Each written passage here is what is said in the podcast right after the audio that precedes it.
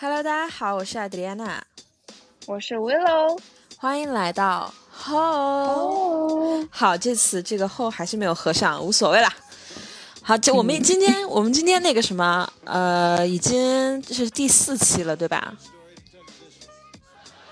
啊，对，我还数了一下，对对对，一共哎，一共也就录了三期，你还要在那数一下？太久了，距离上一次录制有点久了，已经过了四五天了，是吧？可能对别人来说没什么，对我们两个来说，感觉度日如年，不能一起每天都想着，对，不能一起录播客的度日如年呀，简直。那我们今天要聊什么呢？我们我还要故意 Q 一下你，Q，让我来 Q 主题啊！我们今天呢，就来聊一聊叛逆。就我们是从小到大经历过的一些叛逆，我们做过那些离经叛道的事情。嗯，离经叛道的事儿，嗯，好嘞。呃，怎么跟我想的有点不一样？咱们各聊各的。行，各聊各的吧。前半段由我来进行主持，聊一聊我的叛道离经。叛道，叛道离经，这是个成语。叛。现现查啊，是不是叛道离经？还叛经离道？还什么？没有文化的两个人在这里搞什么啊？离经叛道，sorry。我要把你那个叛道离经给你剪进去，让大家认识一下你的那个文化水平。离离经叛道，哎，不要说什么成语。嗯，好，好吧，那个我们就开始吧，好吗？因为我这儿也准备了，前天准备了几个问题。对，嗯，那让我们浅浅来聊一下吧。嗯，浅浅聊，大聊特聊。呃，一顿爆聊。对，一顿爆聊。好，那个怎么还是 觉得直接切入主题那么的生硬？这样，我们就说好。那为了我问一下你，或者我说那好，呃，阿阿德里安娜，我问一下你，你有小时候有没有叛逆过？对我，我我我是想这样问的，但是刚刚给我聊的，我就是有点不想切入正题了，感觉。我就是想胡说八道。对，咱们的风格就胡说八道二十分钟。嗯，对，就是半天也不让听众 听出来你们俩要是聊什么呀？知道。对，让他们猜我们想说什么。嗯，好，那那还是还是那个什么吧，回归正题啊。嗯，我现在先要问你一个问题。因为我曾经记得你好像跟我说过，你在青春期的时候并没有叛逆过这件事儿，是是有这么个事儿吗？还是我记错人了？没错，是是你说你没有过叛逆期对吧？没有错，我其实从小到大都蛮乖的，就偶尔可能对没有叛逆期，就基本上就是有的时候可能脾气不太好，就是特别爱顶嘴。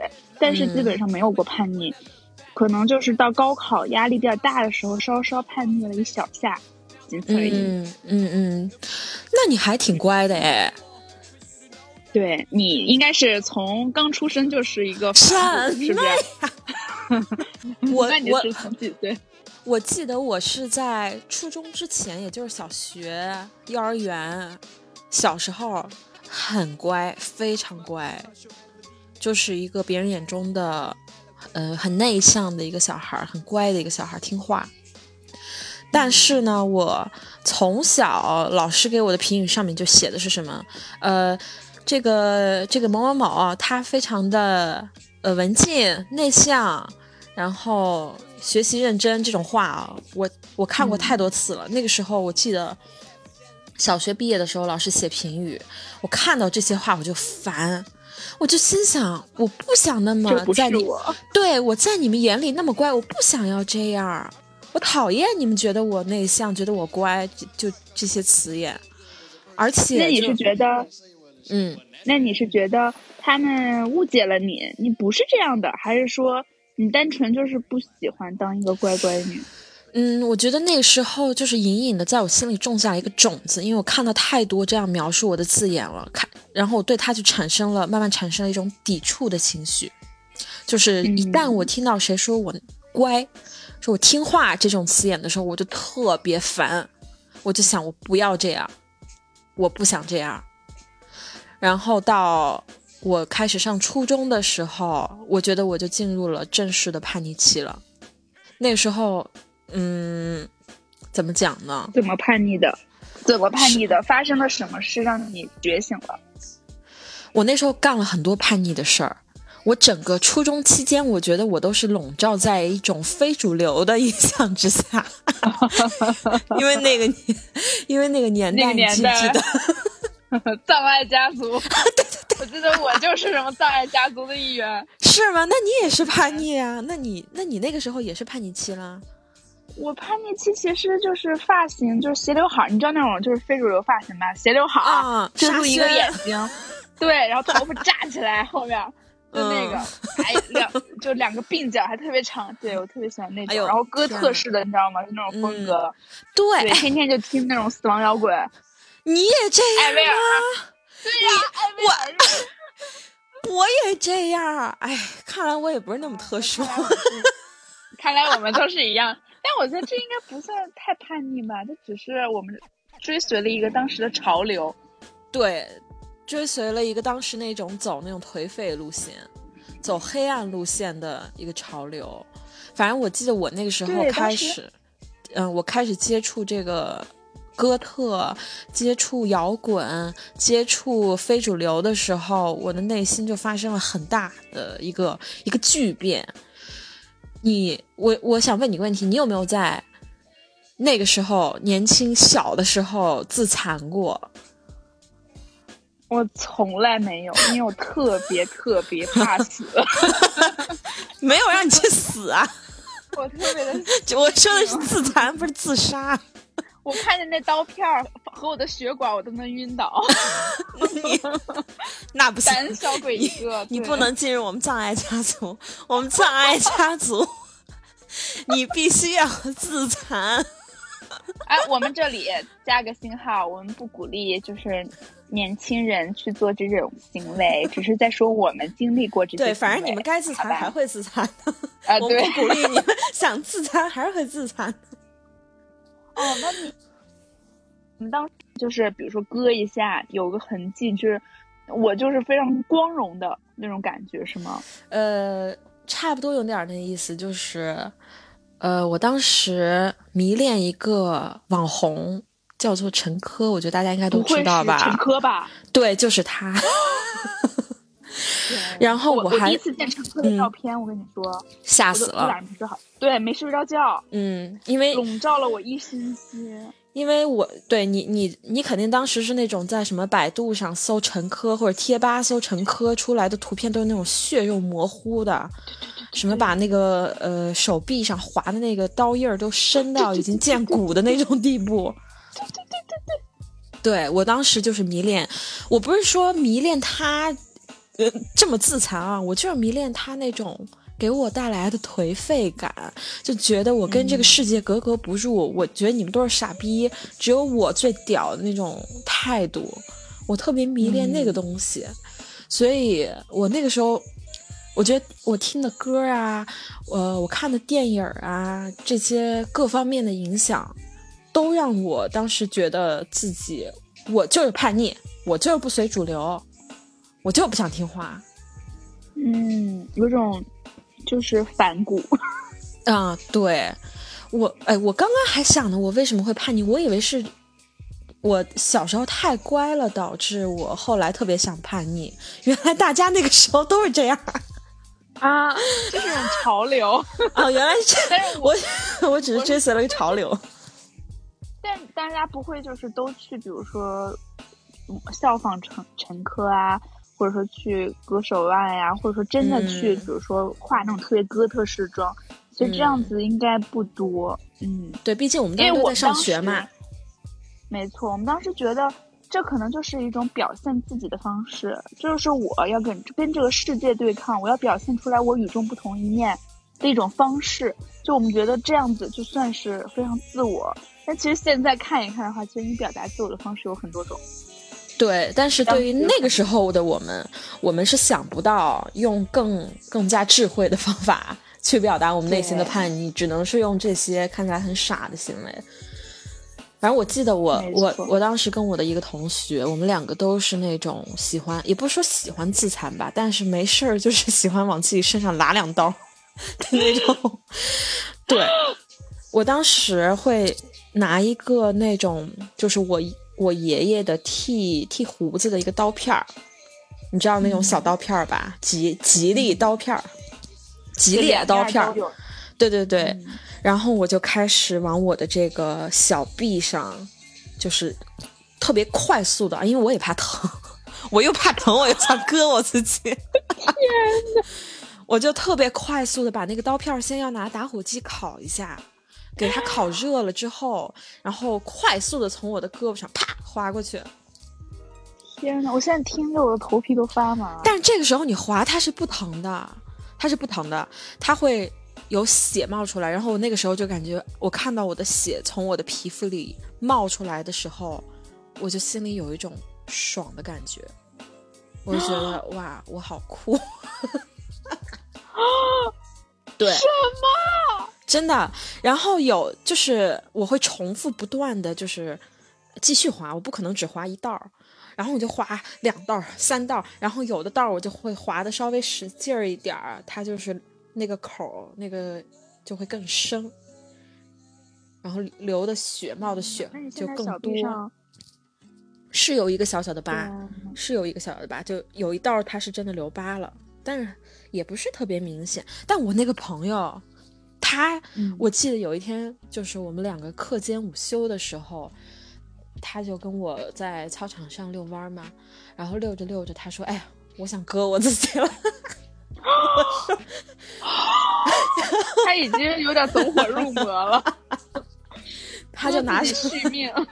他拿出来小刀儿，然后给自己拉了一道儿，但是那一道儿可能没有拉的很，就是很准，就他没冒血，所以他继续在他原先割过的那个伤口上继续往下滑，你知道吗？这个我觉得他特别牛逼。就要我的话，我肯定是再找一个别的地方继续开始滑，但是他就在原封不动的在他那个伤口上刚划的那个伤口上继续往下滑。哇！我当时觉得，哇，姐妹你好猛啊！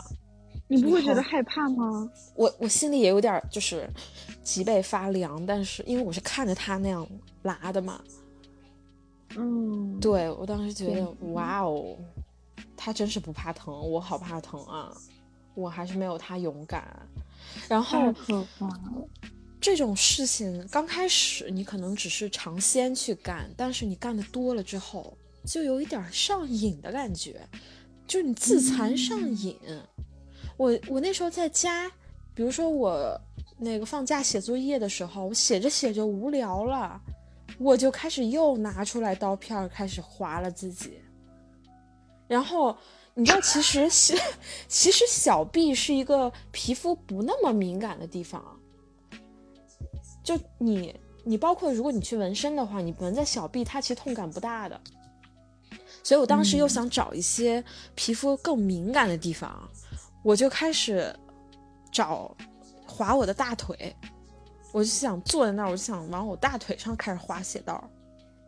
然后就是想让自己疼是吗？对对对，想让自己疼，但也别太疼，就有一定的痛感，能让自己爽一爽。好像嗯那那是难道会就是产生一种内啡肽吗？就是你的痛，然后让你产生了让你兴奋快乐的一个激激素的感觉。我不知道是不是因为这样啊，反正我每次在浅疼过之后，内心会获得巨大的满足。Oh my 真的是 god，完全不能理解。对，真的是有点病态了。然后我那个你要是以现在的状态去嗯看以前的话，你是觉得有点病态了，但当时不觉得。当时不觉得，而且，呃，我在初中的时候，本来刚开始有一个关系很好的朋友，那个朋友是那种特别特别阳光、积极向上的一个学生。然后后来我我不跟他玩了，我跟另一帮就是 没那么阳光的，嗯，那个嗯狐朋狗友混在一起之后，我们经常搞这些事情。呃，导致有一段时间，我左边的手臂手腕那块儿真的是有十几道那种结痂的伤口。然后有一天我又碰到了坐公交车上学的时候，又碰到了我那个阳光的以前的前好友，然后他就看到我的手臂，他就说：“你怎么自残啊？”然后当时我听到这句话的时候，我有一种羞愧感，不知道为什么，就是有一种你还不想让别人发现，对，不想让他们那种人发现。我只想让我们这种人发现，但我不想让那种人发现，就显得我好像一个躲在阴暗角落里的老鼠。就自己其实，嗯，自己也知道自己颓。啊，对，那你确实还挺叛逆的哎。是，就我觉得跟我那个时候看的一些电影和听的歌也很有关系。我那时候就特别爱听曼森嘛。你知道曼森玛丽曼森？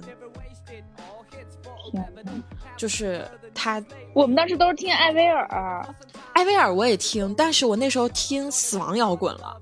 就艾薇儿不算什么死亡摇滚，他就是他就是摇那种摇那种摇滚，对，阳光摇滚，阳光，对。但是我当时去更喜更喜欢的是那个玛丽莲曼森那种乐队，就是真的是死亡金属在那儿。就是嘶吼着唱歌的那种，但我当时嘶吼，对，但我当时真觉得，我到现在说实话，我都觉得他们的歌很好听。然后，嗯，呃，我我看了很多他们这种演出，包括我那时候看电影也看的是什么猜火车呀，嗯，什么。呃，那那叫什么《天鹅绒金矿》呀？我我不知道你有没有看过这些电影啊？就是那种英伦摇滚颓废的这种电影，讲的就是大家一一帮人就是不干正事儿，天天在那儿搞这搞那，就那种感觉。然后看多了这种东西之后，真的是有点影响我了。我就觉得我的生活，我也想像他们这样才叫酷的。对对对，他们在做真实的自己。我在伪装，每天伪装着自己做一个正常人的那种感觉，其实是蛮幼稚的。对，但是我感觉你讲完这个，我觉得我的行为以前，我的故事可以不用讲了，小巫见大巫。我的就是不叛逆啊！你你就是跟家人吵架是吗？算了，你先把你的都讲完了吧，然后我选择性的讲一下我的得了。呃，就反正你说跟你跟家人吵架，我我肯定也跟家人吵架，而且我那时候特爱离家出走，就是我离家出走又去不了特别远的地方，我都是走可能走个十分钟就被抓回来的那种，但是我还是出走了好几次，那种哦，在家里吵到天翻地覆，然后我就冲到我们家放药的那个柜子那儿，把那个柜子就是打开之后，把里面的药拿出来要喝的那种。就我爷爷当时就是那种，对我爷爷当时就说，呃，就就阻拦我们啊，不要这样，不要这样，不要喝，不要吃。然后，但是我妈妈就是那种，让他去喝，我看他敢不敢喝，我看他敢不敢死，他就是这样激我。然后我就觉得你激我是吧？我真的要喝给你看，我今天我必须死在这儿。但我最后，但是你知道，我真的是又蠢又怂。那个药我真的放到嘴边的时候，我不敢往下喝了，我还是有点害怕的，因为我当时已经摸准你了，对他已经摸准我了。我放到嘴边的时候，我脑子就开始想，完了，喝完这个我既死不了，我还得去医院洗胃，这太难受了，要不然还是别喝了。然后我就看来叛逆不能有理智，我还残存的一丝理智，我这不够叛逆。然后我就把那个药又放回去了，然后我还记得有一次特别特别特别严重的是，我从初中开始我的脾气就变得非常暴躁，其实从小学就是大一点，就五六年级那会儿已经有点显现了。我脾气非常易怒，而且我一上来脾气我特别喜欢，要不然摔东西，要不然扔东西，要不然踢东西。我那时候经常在对经常在家里。就比如说，呃，我们家人做饭，他那个饭我做的不爱吃，我真的就是把饭直接倒到垃圾桶的那种。哦，你妈没揍你吗？当然骂我呀。后来就不让我吃饭，我没有，我没有每天都在干那种事，我就是偶尔，比如说，比如说我上课回来之后，上课上了一天特别累，回来之后发现那个菜我不爱吃。我就是开始甩脸子，然后我就我不吃，然后我妈就你爱吃不吃，但是我爷爷又属于那种，哎呀你吃点吧，吃点吧这种，然后你知道哦，人嘛又捏软柿子条，我不敢跟我妈顶嘴，我就跟我爷爷顶嘴，我让你骂 我得跟揍你。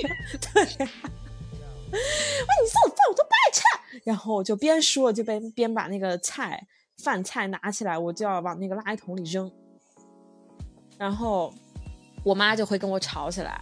吵着吵着就不一定因为饭菜啊，可能又因为别的事儿又加进来吵，吵得天翻地覆的。然后我就记得我当时，呃、又是冲到了我的我们家客厅，然后踩在我们家的茶几吃上药，不是，就吃药。你妈说这次想吃什么类型的药啊？对我当时就又踩在我们家茶几上，然后把我们家当时的那个灯管儿给卸下来，砸在地上砸碎了。你你也挺矫健的呀，我的朋友。砸灯管儿，对，挺出息的。砸砸完灯管儿，我妈是真的怒了，她是觉得这个、这个女的疯了，她觉得我疯了，然后就疯狂揍我。其实，哎，会揍你嗯是吧？对，真的会揍我。天呐，嗯确实，我觉得有的时候啊，这个孩子该打还是得打。而且那时候其实应该就是你的青春期，对，你妈的更年期，差不多吧？那岁数，差不多。但是我妈的就是火花的碰撞。但是我我的更年期，哎，我我的青春期早你的的晚了，我的青春期早的晚了，我妈的更年期到现在还没结束啊。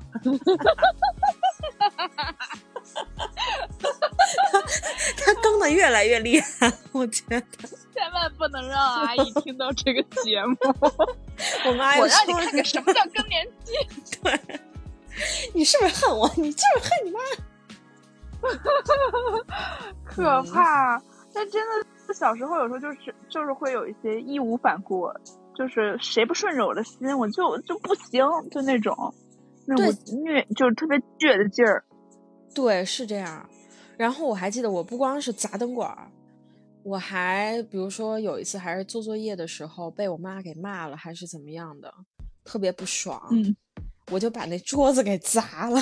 但是 我把那桌子举起来，我就往地上砸，砸了一个。其实你也挺有能耐的，力气不大的朋友们，劝你们不要叛逆。就那个桌子是那种没有点能耐的不行，就是可折叠的一个桌子，它不是那种啊、呃、特别大的一张桌子，它是一个可得可折叠的桌子。然后我就把那桌子拎起来，我就往地上砸，砸完之后那腿儿烂了，腿儿烂了之后，我爷爷就闻声赶到，然后一进屋看我那个看那个桌子腿儿已经散在那儿之后，我当时不知道为什么我又特别害怕。我又害怕我爷爷看到我把桌子砸成这样，我就开始装。我说：“桌子，对不起，我不应该砸你。”就那种立马变脸，哎就立马变脸。包括我们家的好几个那种穿衣镜也也被我给踢碎了。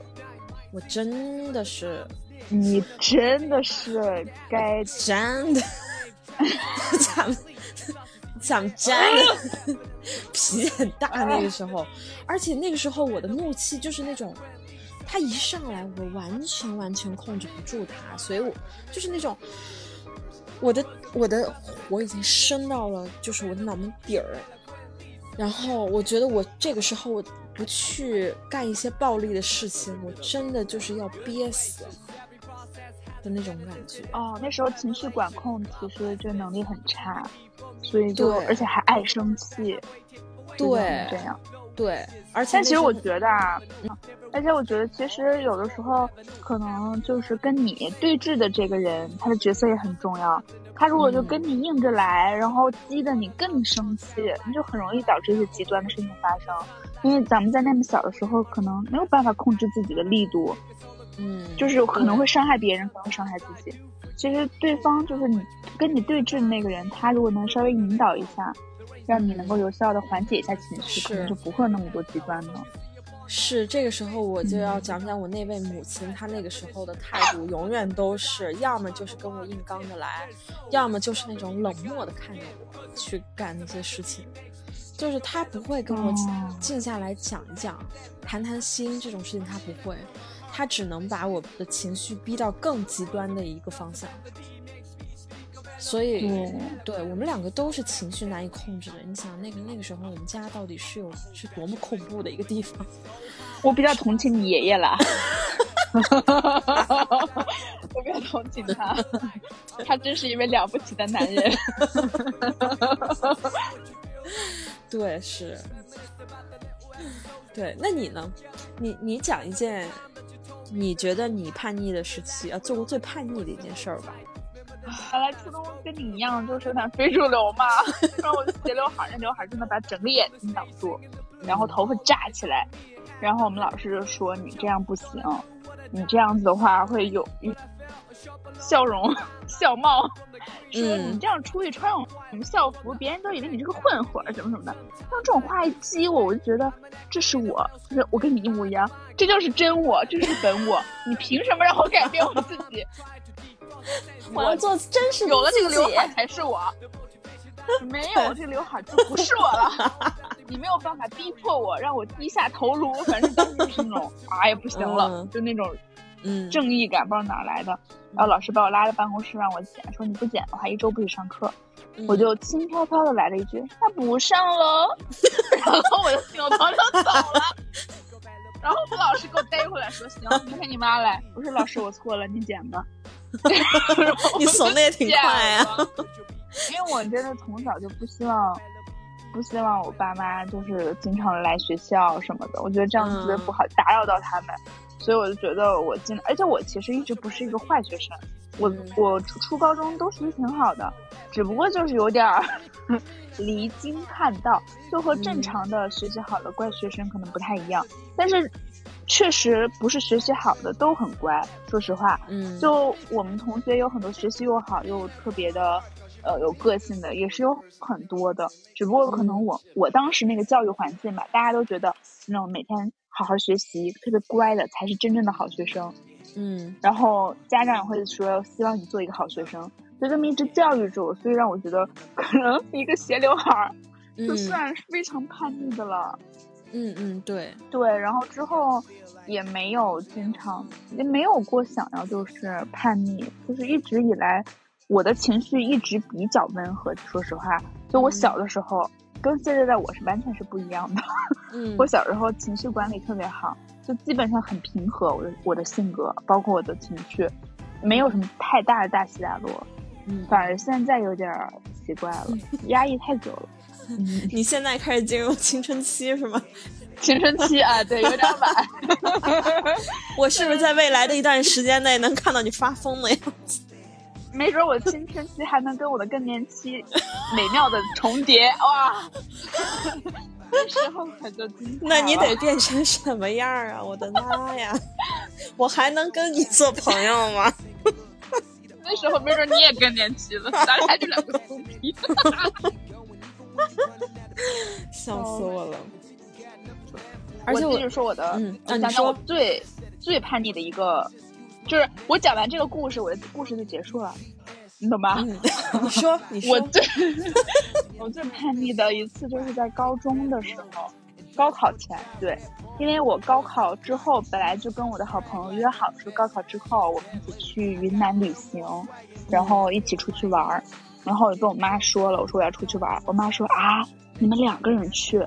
我说对呀，就只有我们两个女生一起去，所以他们就有点担心。但是我当时的我，我就完全不觉得有什么，就这有什么呀？大家都这样，这样，嗯，就是这样的一个事儿。结果就高考前两天，我又跟我妈提起了这件事儿。我说你现在确定吗？我说你，我要你给我个承诺，你确定？你发誓我能出去玩？嗯，啊。我妈就说：“我还是觉得太危险了。”就说了这一两句话，然然后我就把我自己锁在房间里，我就说：“我不考试了，明天，嗯，我明后天不考试了。你既然不让我出去玩，我这试也没有意义考了。我说我不高考了。然后我把我自己锁在房间里，我说我我要把我的书全都扔了，我不高考了，我就在这儿待待到高考完。我说谁也别来，谁要敢撬门，我跳下去。嗯，当时你知道吗？就是，哎，我不知道为什么，我当时就是鬼迷了心窍，就坚持，就是嗯就不高考了，我不知道为啥。然后嗯当时就是我姐给我打电话，然后我妈在门口哭，然后我爸在那叹气，然后让我三姨啊、什么我哥全都来我们家，排好了队蹲在我那个书房门口，我跟你说，一个一个人跟我谈心。哎呦，快出来说呀呀，去高考，吧然！后真的一个一个人用尽了办法让我出来，每那一下午真的所有人都在来安慰我，就大家都怕我做出什么出格的举动。我妈甚至不敢敲门，我妈说：“你你你先别说高不高考的事儿，你不许从那个窗户跳下去。”就这样，我妈一直在门口哭。当时我就觉得，嘿，治住你了吧？真的。我我现在想想，真想给我自己两个大逼兜。结果结果你高考完，你妈心想，哎，还不如当时跳下去呢。这成绩。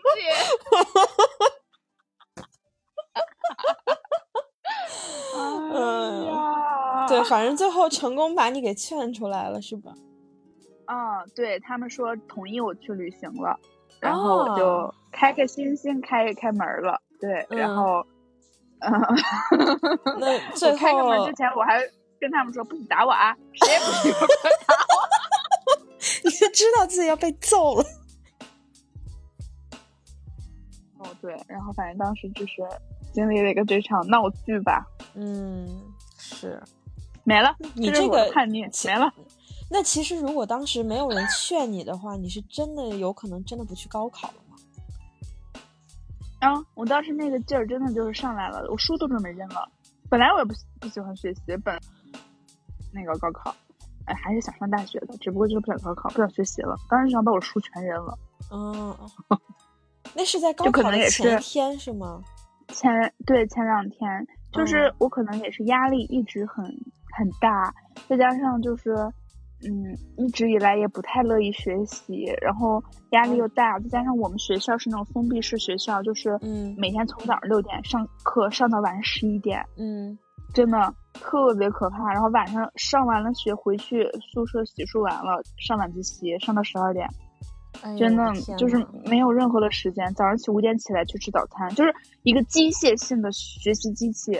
嗯然后我每天走在路上都特别想哭，真的，嗯就是我很困。你知道我这个人觉很多，你要让我睡十五小时我就能睡，就是嗯那种觉很多的人。然后每天让我五点起来，然后晚上十二点才能睡觉，就这嗯对我来说是个很大的。我觉得我睡眠不足就是对我的摧残，我就觉得我整个人不好了。嗯，再加上你你妈妈当时又不同意你去毕业旅对，行，再加上，对我本来就是觉得，其实这个旅行只是我的一个，就是那叫什么导火导火线，就因为积嗯攒了太多的压力了，导致我对那段时间就是真的精神处于崩溃的状态，再加上学习其实挺难的，不是说你努力就能学好。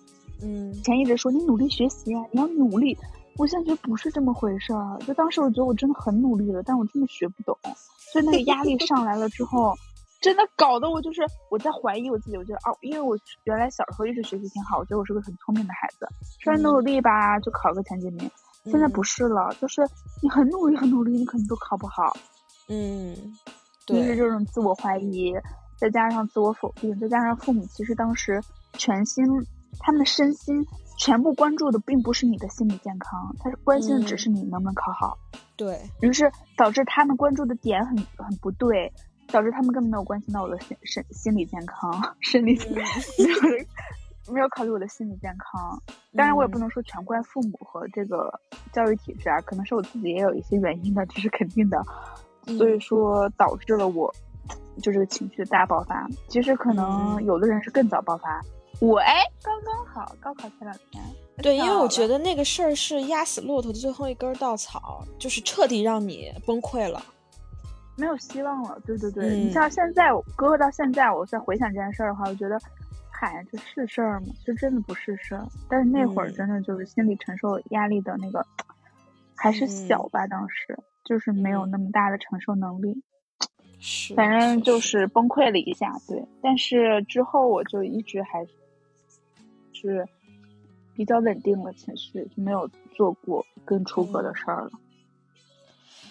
我我记得你吧，应该有长篇大论，你可以再说一个小时。来，开始没没没你的表演。没没，我我我 我觉得我初中，因为初中是我比较记忆比较深刻的，我的青春期叛逆期的一个呃时期了吧。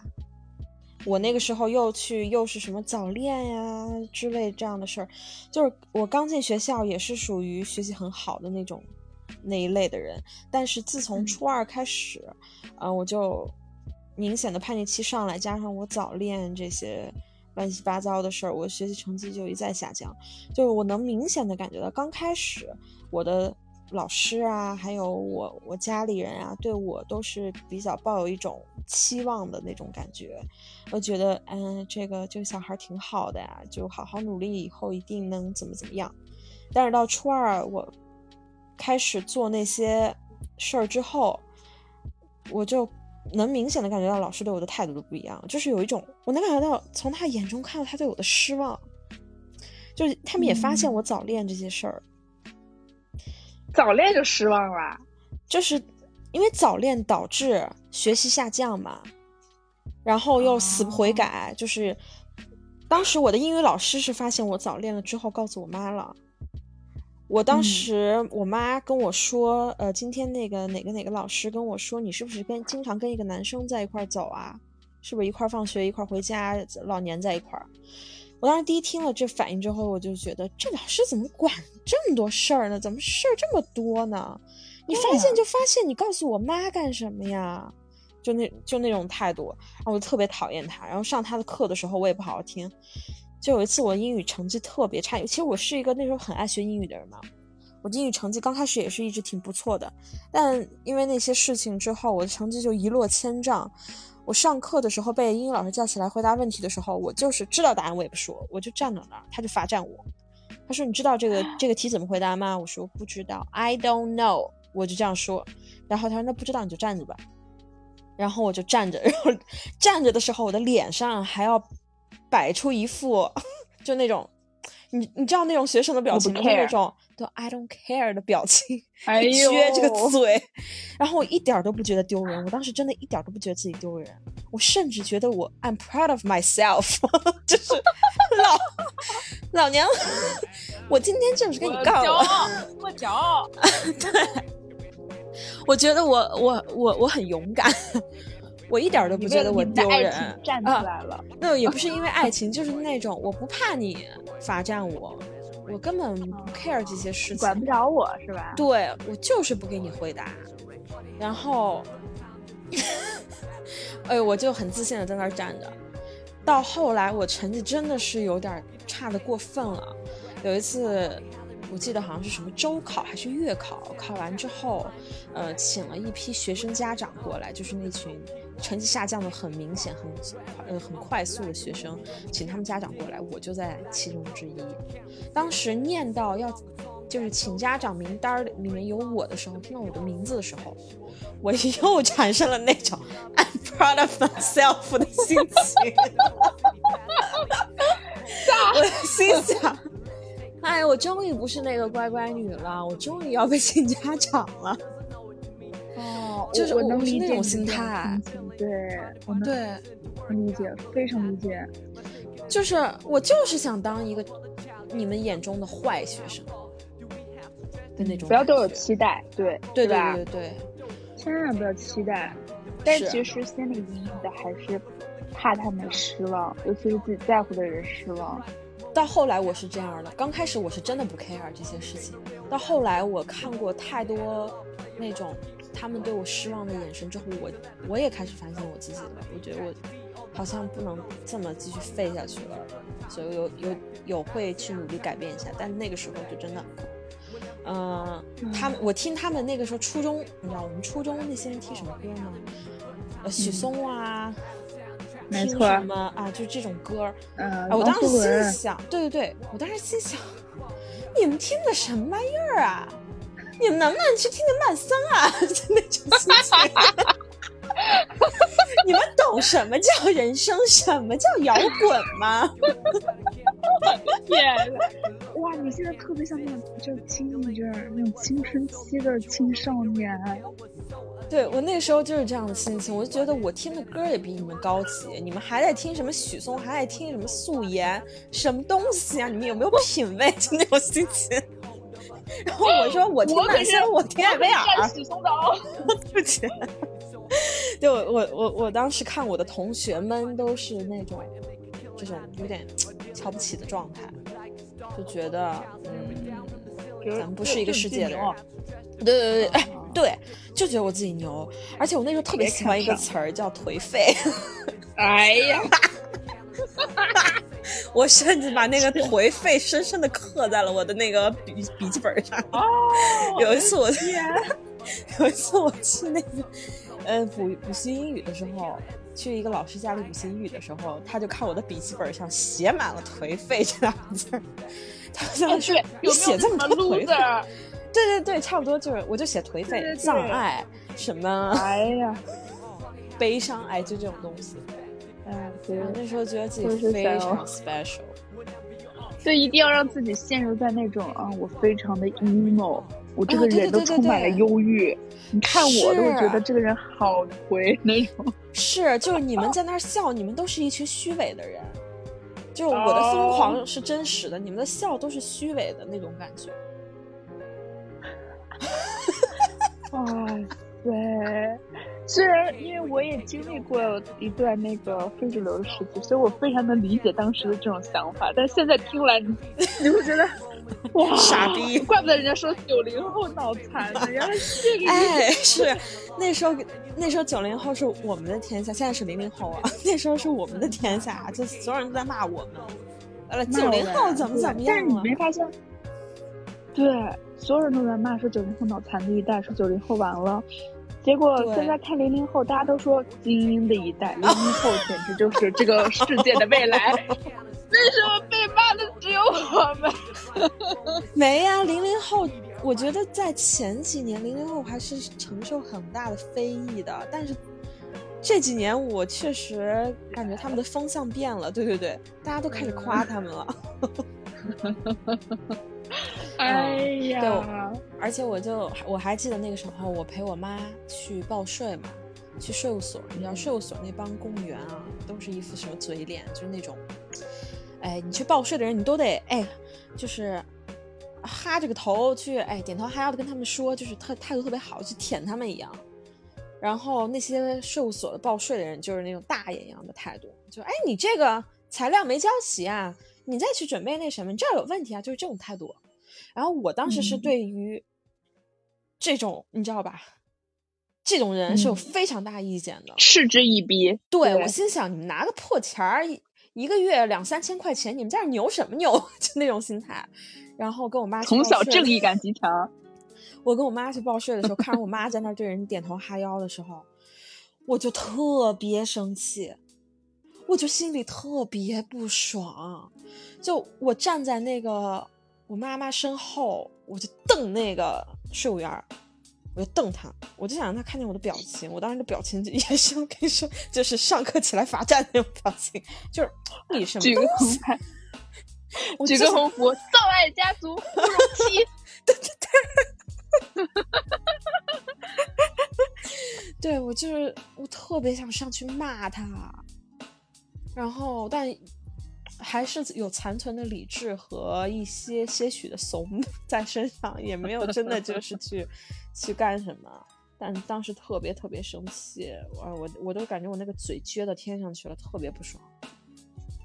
好想看看你小时候的那个脸，那嘴是不是一永远都是撅着，然后拿鼻孔看人那种？对，动不动翻白眼儿，就是 让我想到了大力水手。嗯，就哎，天哪！我想起那时候特别特别的傻，其实也挺有意思的，就想想对吧？是的，想想小时候自己就觉得又傻又好笑。是，而且我觉得，我觉得是，嗯，我为什么会经历这么样的一个叛逆期呢？因为我们家也不是说完全没人管的那种小孩的家庭，就是家人也是给你尽量给你好的教育、好的生活，呃，但是为什么会造成你经历这么样的一个叛逆？我觉得就是因为我，我要怪我妈身上了。我觉得就是因为我妈 控制欲太强，就从小对我的控制欲太强，导致我就是后期出现了我就是要反抗的一个态度。嗯，没错，而且家长其实特别爱给孩子一个定义，就比如说过年收礼收那压岁钱什么的，我说哎呀谢谢阿姨什么的，然后你要是不说话，哎我们孩子比较害羞，这怎么就害羞了？我就是不想说。对对对，我才不是我才不是害羞呢，我懒得搭理你们这帮人。是啊，就是他们总爱给一个人一个定义，比如说我孩子，哎我孩子就是比较文静啊，哎我孩子比较闹。就你为什么总是要给孩子一个定义呢？对吧？就是我们没必要总是就那么控制。像我们原来高中很多，哎，怎么说到家长教育这儿了？咱们不能 责怪父母啊。嗯，你说，只是说有对，只是说我们的上一辈的父就的父母可能还是比较控制欲还是有点强，而且特别爱给一个人定义。甚至他们传就传统思想有点根深蒂固，导致他们可能会对孩子心里有一些影响吧。因为我父母也是有点，而且他们特别希望就是自己的孩子在任何人面前都表现出一个听话乖的状态。啊，对，有礼貌。对，这小孩没什么毛病的那种。哎，我们家小孩就是各方面有鼻子有眼的。对，就各方面还可以，不会跟我闹啊那种那种样子。啊，学习也好，又乖，哎呀，可省心了，从来那个没让我们操心过，这是他们最引以为豪。但其实想一想，哪一个孩子不会让父母操心呢？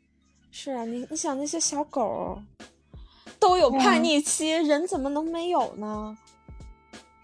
没错，就是因为这是两个个体，每一个人，包括每个只小狗，他们都是个个体，你怎么能可能说你让他完全照你想法来？不可能呀！除非你买个机器人，是对吧？哎，那你觉得，既然你在呃，就是青春期的那时候没上学期间没有过特别叛逆的一段经历，你现在觉得你是越来越叛逆了，对吗？我觉得我现在是越来越开始做自己了吧，就是我的叛逆可能不是去跟别人对抗，是跟自己有的时候在对抗。就比如说，我有时候，嗯，会为了别人的眼光，或者说为会为了满足他人的期待去做一些事情，也许这些事情不是我真正想做的，那我会为我自己叛逆吧，我就去做我想做的事情，即使这件事大家都觉得不看好，或者说会会觉得嗯那种感觉，就是抱有疑问的态度，但是我觉得我要做我真正想做的事情，这种感觉，还有就是。追逐我爱的人这样子的一个方向的话，我原来也是属于，如果父母说啊，我觉得那个人不好呀，或者说我觉得你可以找到更好的时候，我可能就会，甚至我的同学、我的好朋友，比如说，我觉得他一点都不好，他配不上你啊什么，这种话都会非常严重的影响到我，导致我比如说跟这个人分手啊或怎样，就是我太在意别人的感受了，导致我，嗯，不去做自己。那我现在可能更加就是。做自己了，就我，对我非常在乎自己，就我非常追随自己的心了。包括我可能会为了一些，呃，我父母不太喜欢的人，或者我朋友觉得这个人嗯狗屎一样，就是我喜欢，我就怎样，我可能会为了他，嗯，对，就是但是我会去做这是吗？对，呃，对，会站在他那边对抗世界一下吧。我觉得这是在我这边小小的一些叛逆吧。嗯，但我觉得这样挺好的，总不是那种一听一听别人说，哎，你你这个对象不好，然后自己立刻就对他产生了一种偏见了。开始，我觉得这样，我小时候就是这样的。我小时候就是这样的，就是我的朋友们，原来有个朋友的圈子，然后，呃，我当时的呃另一半，我就跟他在一起之后，大家都会觉得，嗯，你跟他怎么在一起了？怎么怎么样？然后。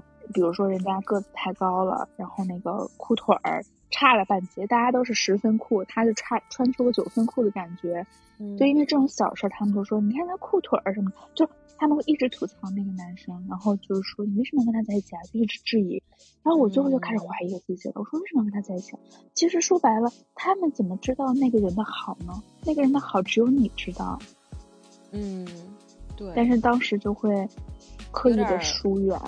对，有点，有就就是确确实是小时候确实有点为了迎合我们这个团队，做了很多不是我自己该做的事儿，甚至有些我现在想起来都想给我一巴掌的事儿，就是嗯，我觉得确实，如果那时候我能稍微嗯。去为了迎合你们当时你所在的那个团体，为了让别人认可你而去放弃一些本来你自己应该坚持的东西。没错，甚至其实那个才是真正好的，然后你也是真正适合的，而你为了这群其实并不适合的朋友，甚至根本就不能叫做朋友的朋友，嗯，好的朋友。然后你放弃了一个明明你们可以成为真正很好的朋友的这样的一个人，就其实挺可惜的。说实话，如果那个时候我能够就是反骨一点，我可以就是像现在的我一样，就或者像你以前那种做自己的 那我有点太过了。我当时就是撅着个嘴说：“关你什么事儿？” 对吧？而且你知道吗？我们当时可能就是我们那个城市吧比较闭塞，还有就是我们那个。学校比较闭塞，大家看的东西也比较局限，导致就是，其实我高中就会，呃，就会可以看到，呃，一些国外的视频，嗯，就是翻墙，嗯，但是呢，很可能我的很多同学没有看看过，所以说我有时候跟他们说一些剧，呃，说一些音乐，他们都不太知道，然后他们都在看，比如说国内的一些偶像剧的时候，其实我那时候有点，就我们可能不太合。我就会跟他们讲说，哎，你们去看看那一版，真的很好看。他们就会说啊，你又知道了，你们看，你看那些东西是都是些什么东西啊？就是会质疑我的选择。那时候我就会想，好吧，我为了跟他们有共同话题，我专门去看他们看那种恶俗小说，甚至是看他们去看那种。偶像剧其实我不太爱看的，你你懂我意思吧？嗯，然后可能什么霸道总裁爱上你那种东西，我专门去硬着头皮看，为了能跟他们聊天儿，有的聊。而且当时其实郭敬明，说实话，我对郭敬明的小说真的很一般。我觉得他写小说有时候，嗯，就我其实一直不是一个颓废的人，看那个稍微有点颓。我说实话，而且有。有的那种纸醉金迷的场景，我其实并没有特别的喜欢，说实话。然后他们就特别喜欢看郭敬明的小说，我就会为了迎合他们去看。嗯，你现在想想，我觉得挺可悲的，说实话。是，但我觉得那是很多很多人成长的一个必经的过程，就是在你对你自己，呃的人格没有完全的形成，或者是你没有自我主见特别清晰的时候。你就是会不自觉的怎么样，就陷入到那个去迎合别人的、去迎合别的团体的那个、那个、那个境地之之中。嗯，很多人是有点跑题啊，稍微有一点点跑。我觉得，我觉得 还好。收回到你，你是你有没有印象？就是从什么时候开始，你身边就开始出现了一些抽烟的人？嗯，我觉得我好像初中身边就有很多人开始抽烟了。嗯，就是很多男生是开始抽烟了吗？对，男生女生都有，有的女生可能会跟男生，就我不知道是我们学校的，还是说可能每个学校都有，就有一部分学生就是也不上学，但是也不捣乱，就天天就是混迹在社会中。有没有那种同学？有有有有有，男生女生。他们人都很好，很 nice，他们也不捣乱，不欺负同学。啊，我们班就是当时那些人都可 nice 了，也不欺负同学，就自己玩自己的。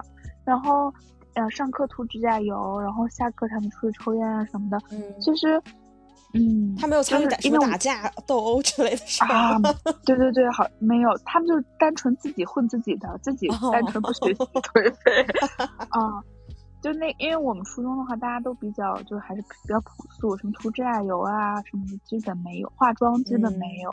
但是当时有一些同学已经开始化妆啊，涂指甲油，然后抽烟呀什么的。嗯，对我，我我也记得，我从初中的开始的时候，身边就是会出现抽烟的一个群体。但是我们那些，我们那个群体大部分抽烟的人，他们是会参与一定的斗殴事件。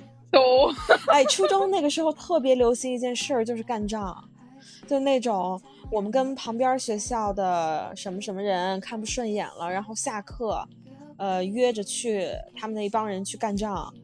呃，我当然不是其中之一啦，我只是其中一个人干仗的女朋友。得知了，得知了这个消息，哎，我的男朋友下课要去打架，就是那种，对，然后，嗯，有时候我甚至会跟着去看一眼。我就记得有一次我要跟着去看的时候，被我们班班主任知道了，他下课就堵在那个我们要去，呃，斗殴的那个地方的一个门口。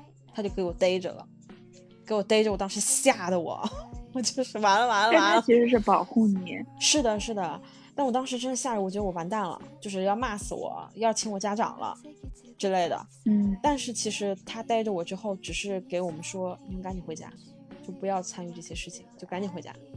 然后我们就我们就回家了。对。嗯，我初中我跟你说就是，就但是我初中当时。我们班有一个男生，他也是参与打架斗殴的。他有一次就很久没有来学校，据说就是在打架斗殴中有人带了刀，然后他就受伤了，好像是伤到器官了都。所以其实真的还挺危险。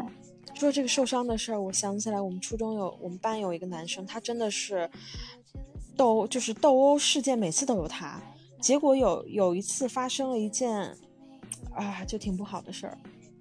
呃，是他们几个男生去揍一个人，结果呢，前几个上去揍的人把把人给揍嗝儿了，啊，真的揍嗝儿了。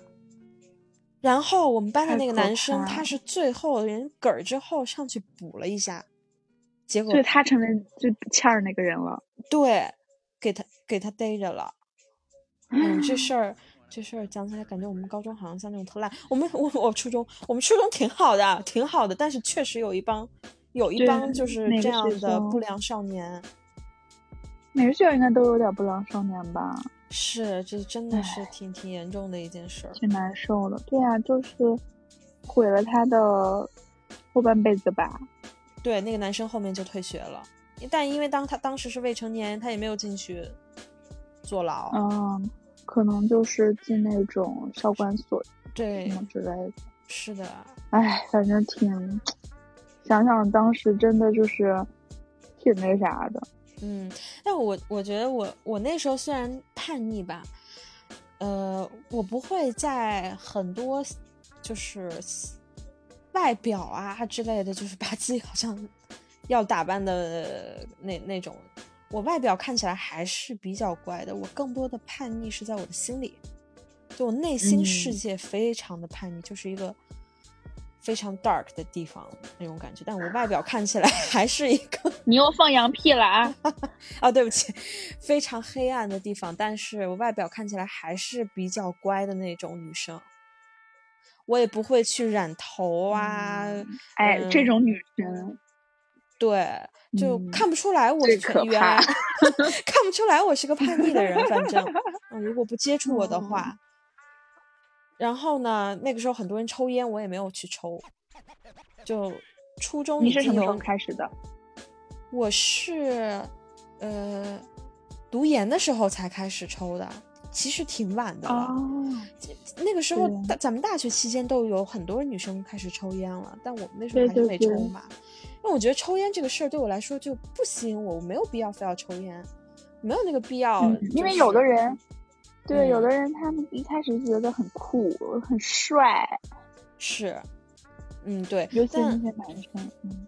但我当时没有觉得说一定要去耍这个帅，反正我就是没抽。你也知道，咱们大学期间都是都是这样的。对，是从。我是从读研的时候，刚开始也是出于好奇，就觉得哎，哎，试着抽一抽吧。然后，那个咱们的那个朋友你也知道，他就教我抽烟。刚开始学会抽烟也没上瘾，就觉得啊，就原来抽烟是这种感觉呀。但是到了后来，可能，哎，抽抽的稍微多一点了之后，就发现成年人的世界没有烟真的很难 活。真的很难活，我是觉得没有酒很难活。哦，是抽烟。我是一个酒鬼，你是个烟 鬼。私下就是烟酒都来，就那种。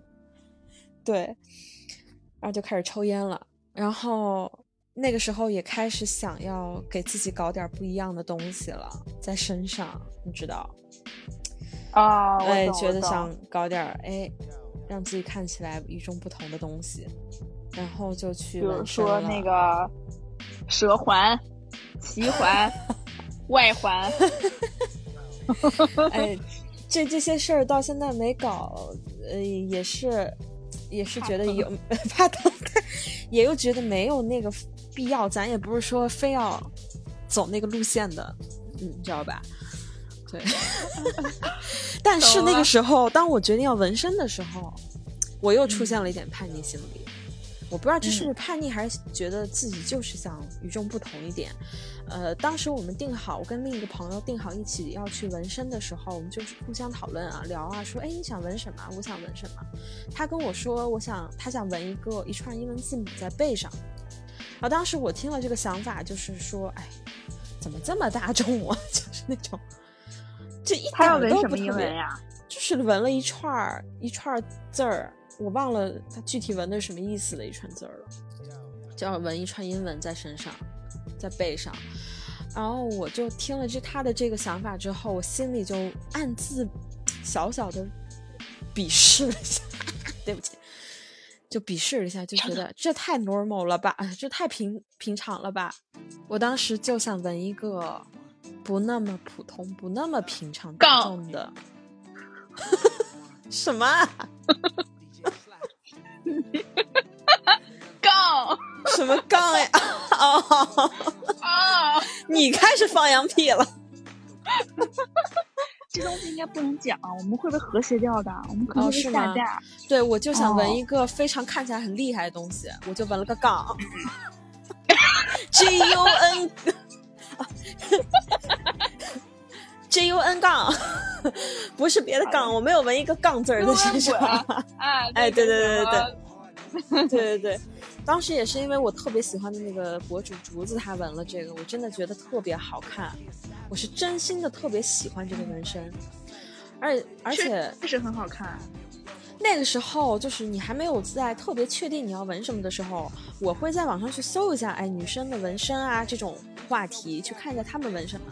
结果好多看到好多女生纹什么花儿啊、蝴蝶呀、天使的翅膀呀，我看到这些我就觉得，我才不要纹这么呀，这么娘对的东西，我就要纹一个比较厉害的东西在身上。然 后我就这个叛逆心理又开始作祟，然后最后就纹了一个这个东西。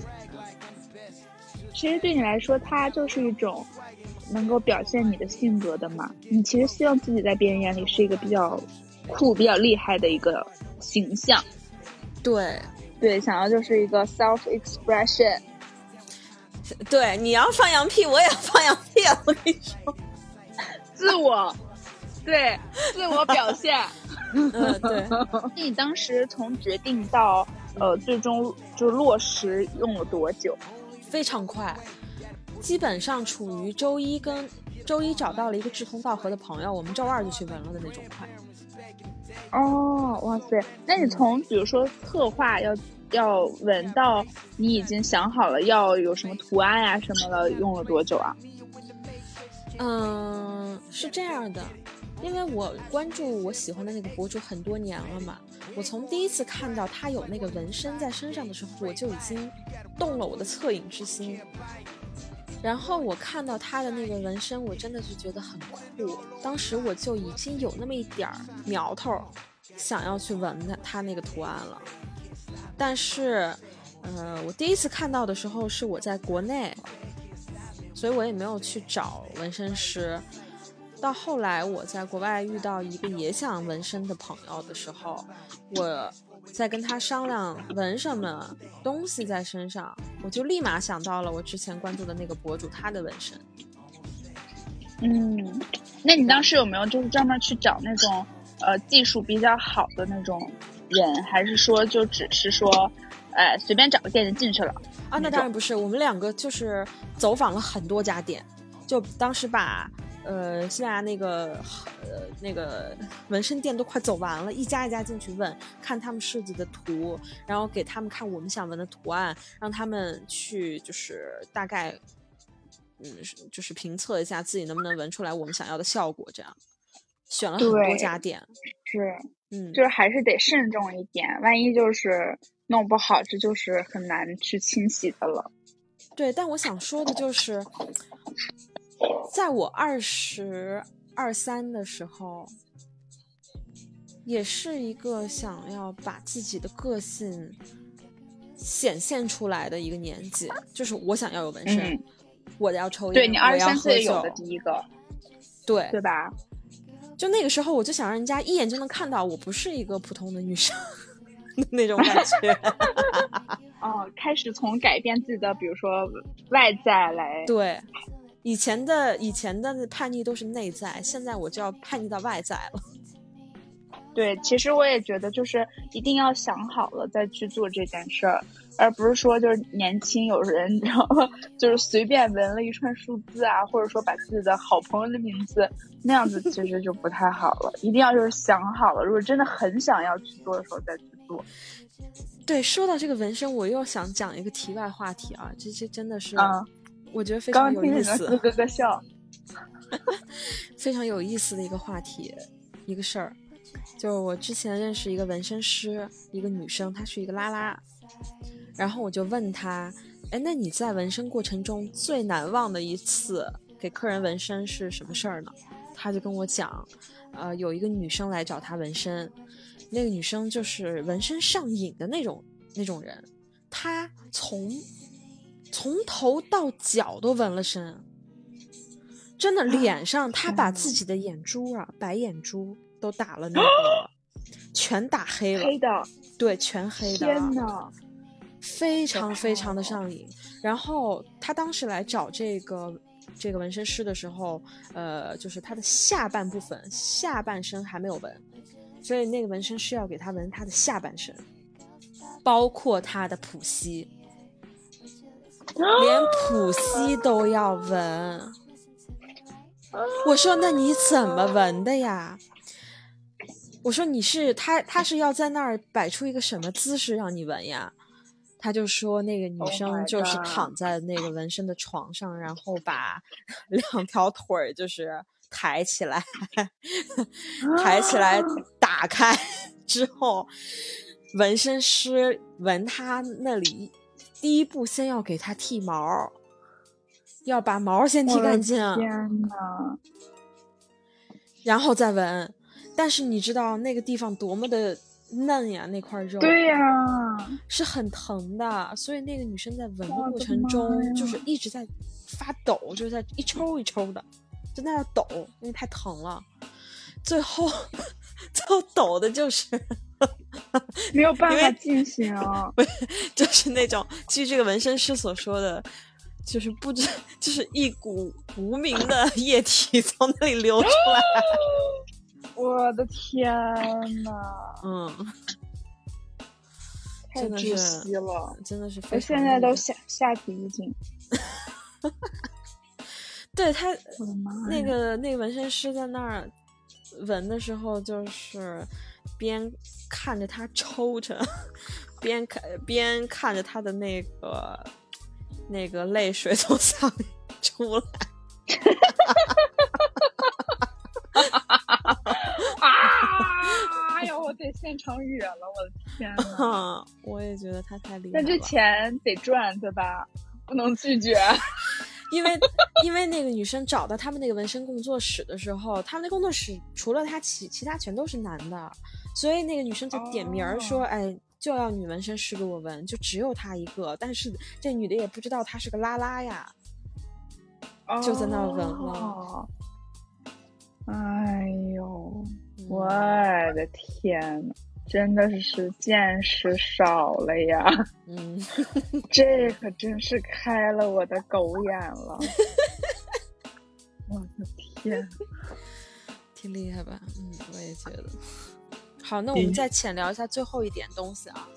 我反正是没有了，我没有了。不不不，你肯定有的聊。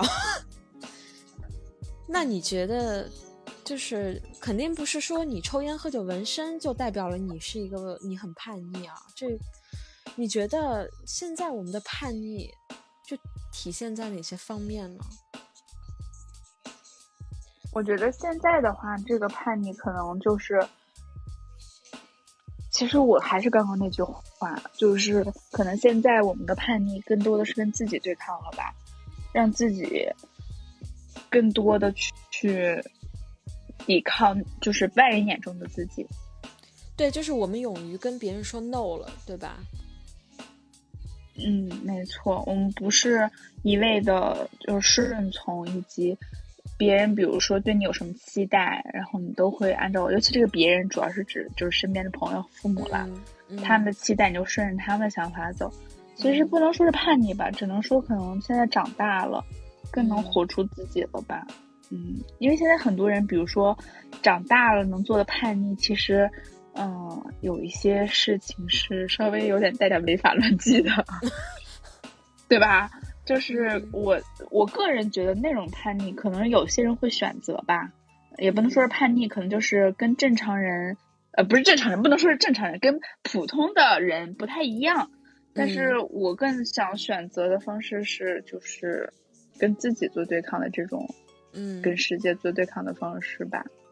对，而且就是怎么说，我觉得人活在世上啊，以我的观点，我们都要带着点叛逆活着。没错，就比如说说的非常好。就比如说我们，我作为一个拉拉，我直到现在为止，去听到那些，呃，迫于什么世俗社会生活压力而去，呃，放弃自己拉拉的这个身份，选择一跟男的结婚啊这种事情，我都是听到这种事情，我都会非常的难过。没错。还有什么行婚的，我听着也挺难过。